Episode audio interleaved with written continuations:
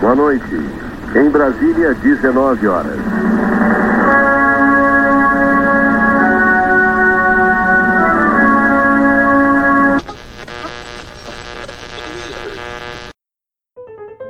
É, é, levar as populações a ter, quando não tem água, ter acesso a álcool. Eu não sei. Não tem o mínimo de arrumação intracromossomial específica para dirigir o país. E aí? Lamento. Quer que faça o quê? Eu sou Messias, mas não faço milagre. E estaria claro que estaria havendo ali uma interferência política na Polícia Federal, o que gera um abalo na credibilidade. A Web Rádio Feito em Casa apresenta Politicast com Léo Moreira. Minhas saudações a vocês, meus queridos web ouvintes, tudo bem? Deixa eu te perguntar, você já pensou sobre política hoje? Não, né? Então seja bem-vindo ao Politicast. Eu sou o Léo Moreira e vim aqui para fazer você se interessar pela política. O cara é sério na bucha, esse é o Léo Moreira. Bom, hoje é dia 3 de junho de 2020. E antes de iniciar o podcast e ir para a parte do Legítima Defesa, eu queria pedir para vocês se inscreverem no canal do podcast. Esse episódio de hoje está demandando muito tempo e esforço. E eu vi que muitos web ouvintes não estão se inscrevendo. Então é de muita ajuda que você se inscreva. Ou então nos siga eh, se você estiver ouvindo pelo, pelo streaming. E se gostarem do vídeo, deem like, que aí eu vou saber se gostaram ou não. Mas só deem like se gostarem, porque isso vai servir como um termômetro para mim, para eu saber se vocês gostam ou não do nosso conteúdo. Então bora lá que o podcast hoje vai ser de muito proveito para todos nós.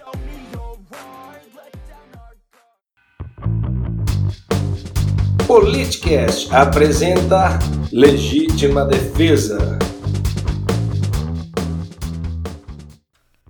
Bom, o tema do Legítima Defesa de hoje é o fascismo.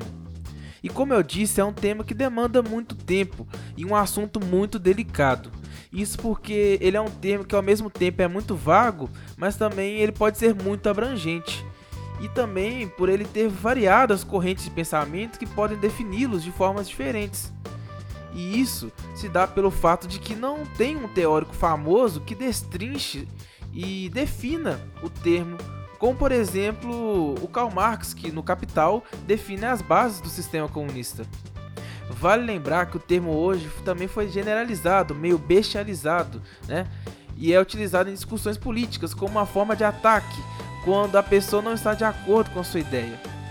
Então, esse podcast não é só para você abrir um pouco sua mente, mas também para você ir atrás, pesquisar sobre o assunto, não ser mais um que não sabe a definição do termo e sai cuspindo como um cachorro louco. Nós não trazemos nenhuma verdade absoluta, e qualquer coisa dita aqui não só pode, como deve ser questionada, ok? As referências para o tema de hoje, o fascismo, são o site do Mises Brasil, super interessante da Abril, e um vídeo bem bacana do canal Ideias Radicais. Como eu disse, o fascismo é um termo bem complicado e no vídeo é, ele fala de uma forma bem didática e eu recomendo muito esse vídeo dele. Mas claro, nunca levando ninguém que eu falo aqui, nem eu mesmo, como dono da verdade absoluta. Pesquise sobre tudo que eu tô falando. O vídeo tá na descrição, tanto do streaming como do YouTube. E caso você for no vídeo dele, comenta lá embaixo, vim pelo Léo Moreira do Politicast, beleza? Vamos dar essa moral aí. Enfim, é, o termo fascismo ele é derivado da palavra em latim fasces ou fatio, que significa feixe. Mas como assim? O feixe ele remete a um montante de madeiras juntas que davam base a um machado, conhecido na Roma antiga como fasciolitório. Esse instrumento era utilizado para, obviamente, repressão por meio de violência corporal e também era um símbolo de autoridade, pois eram carregados pelos lictores, ou seja, os guarda-costas dos magistrados que detinham o poder na época. Beleza, mas o que o fascismo tem a ver com o machado? Bom, esse montante de madeira amarrado são um símbolo de uma força coletivista.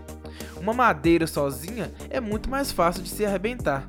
Já uma união de madeiras, um feixe de madeiras, é muito mais difícil, certo? Então, daí vem a origem da palavra fascismo. E nisso vemos uma característica bem gritante e super importante do movimento fascista, a ideia do coletivismo. Falando um pouco sobre o sistema político, o fascismo é um sistema político que ganhou destaque na Europa na primeira metade do século XX. Os movimentos iniciaram na Primeira Guerra Mundial, mas sua maior notoriedade foi com o ditador italiano Benito Mussolini.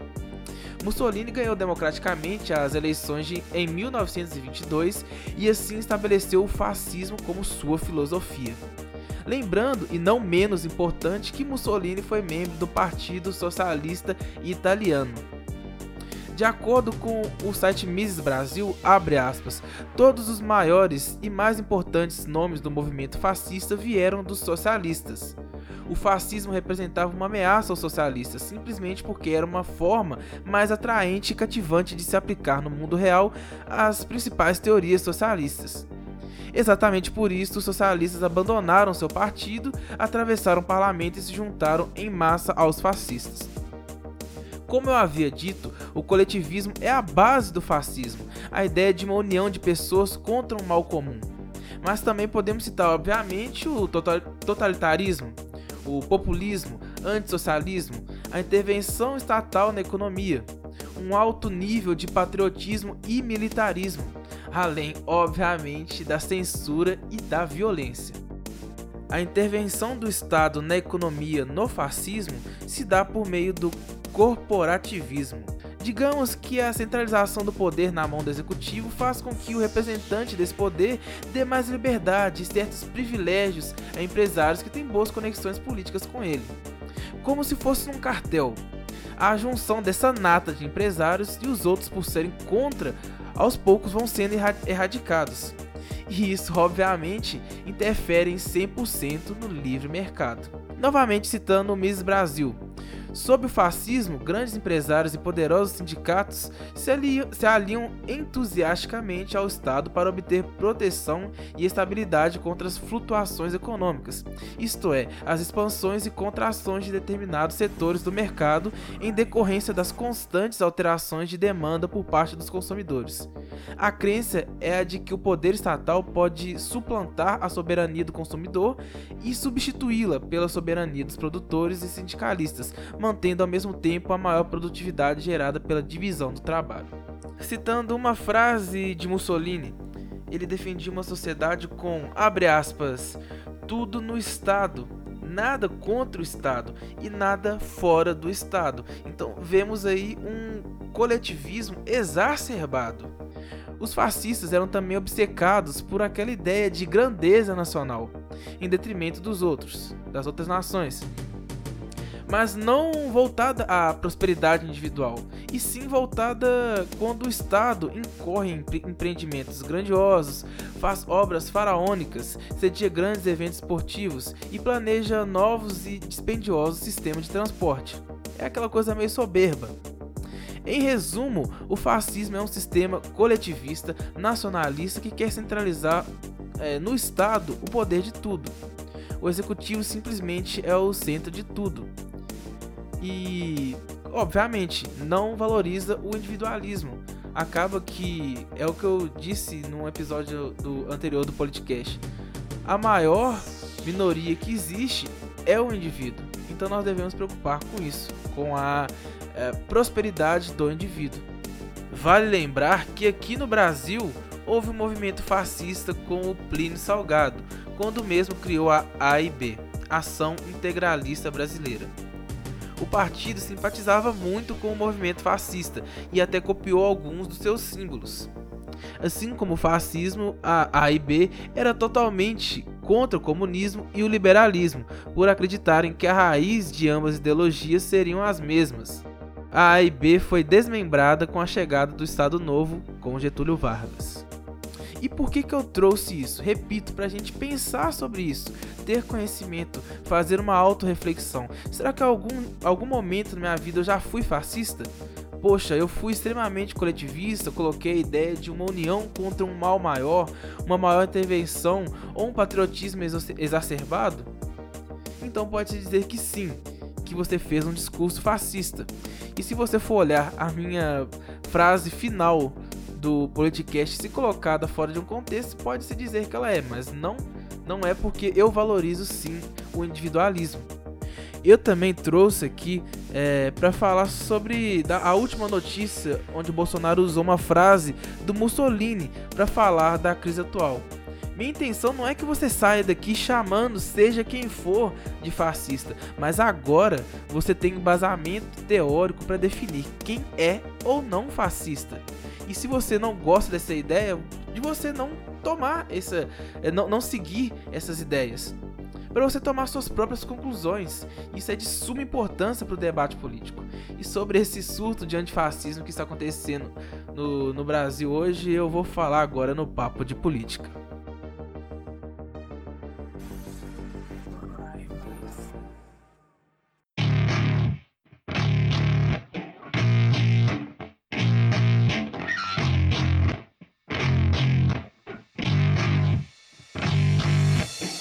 Politicast apresenta Papo de Política.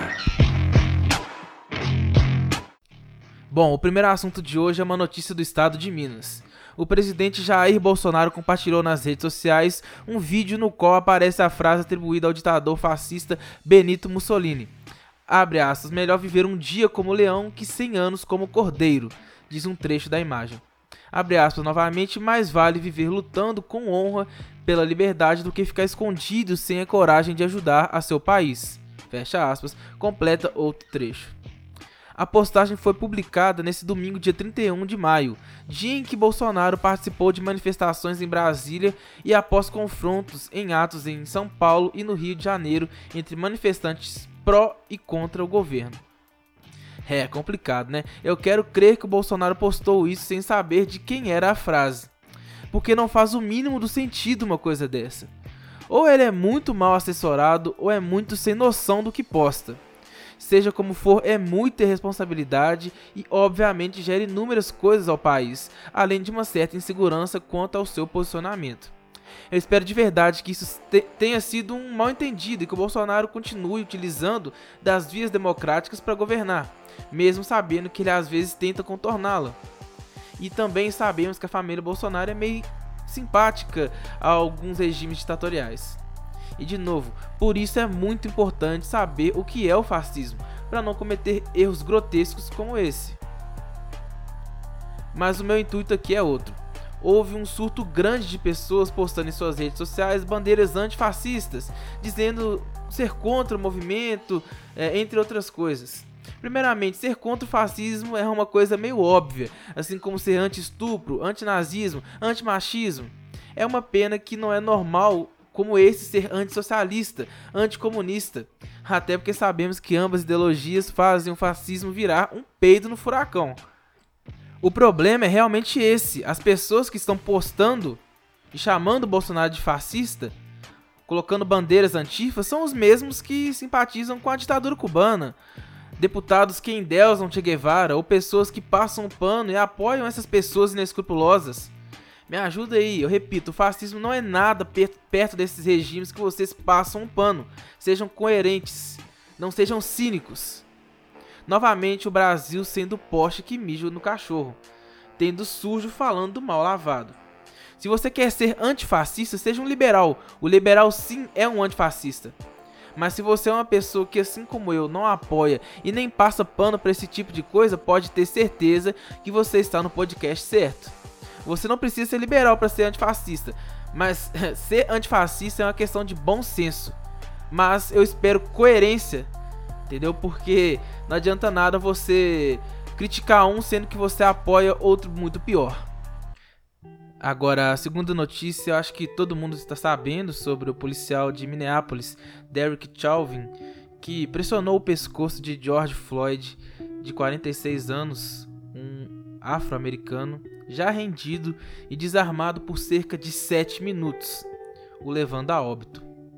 Haviam cerca de 18 acusações contra Derek de agressões, sendo a maioria delas contra negros e latinos. Pra lembrar que ele fez isso na frente de várias pessoas, né, que filmaram e postaram isso na internet. Em meio a tudo isso, houve também um surto de pessoas postando foto com o fundo preto, dizendo que uma vida negra importa. Isso é óbvio.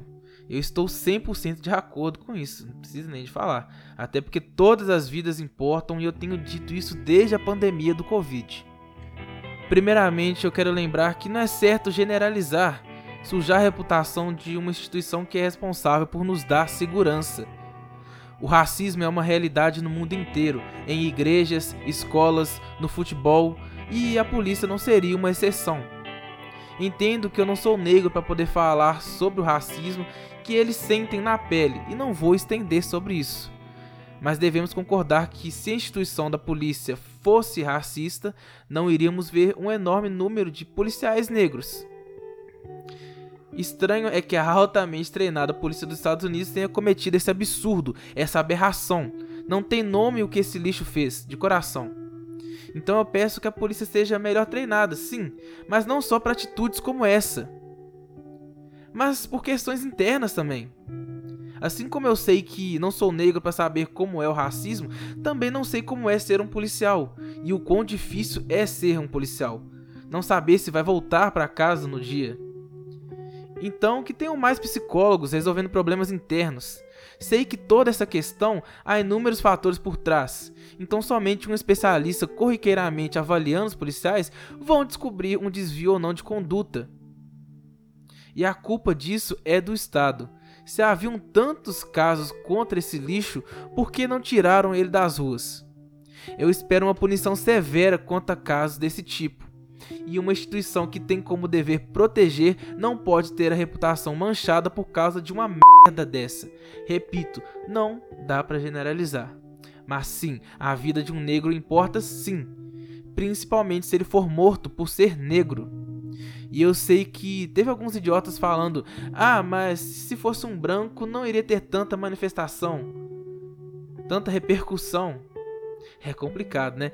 Pela última vez, todas as vidas importam, mas a raiva é válida. O racismo é uma realidade contra os negros, inúmeras vezes mais do que o racismo com qualquer outra raça, que é ínfimo. É uma situação muito complicada. Então, antes de, antes ficar calado do que falar uma dessa. Então, de coração, espero que o Estado seja coercitivo para resolver esses problemas, que isso nunca mais ocorra.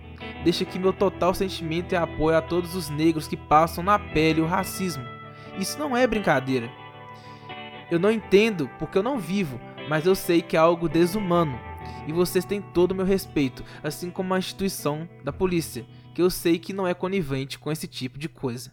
Então é isso, galera. Muito obrigado a todos vocês que escutaram o podcast até agora, de verdade. Muito obrigado mesmo. É, meu agradecimento dessa semana é ao Itamar, um dos diretores da Rádio Web Feita em Casa. Quero agradecer primeiramente, né, é, pela oportunidade de continuar a estar aqui fazendo o podcast, de ser exclusividade da Rádio Web Feita em Casa e desejar também para ele feliz aniversário, né? O aniversário dele é dia é, 6 de junho. Então, um abraço para você, que Deus abençoe, Itamar. Também quero deixar meu beijo para Ananda Coelho, uma das ouvintes do podcast. Ela fez aniversário dia 27 de maio. Então, um beijo para você, Ananda, e que Deus abençoe você também. E eu peço que vocês sigam o Politicast no Instagram, arroba arroba P-O-L-I-T-cast, BR, beleza? Sigam que lá vai ter as, as novidades do Politicast. Muito obrigado novamente e eu venho lembrar vocês que nós, nós somos a ordem que fará o Brasil ter progresso e nós lutaremos até o fim. Um abraço para vocês e até a próxima. O senhor nunca me viu junto com nenhum deles.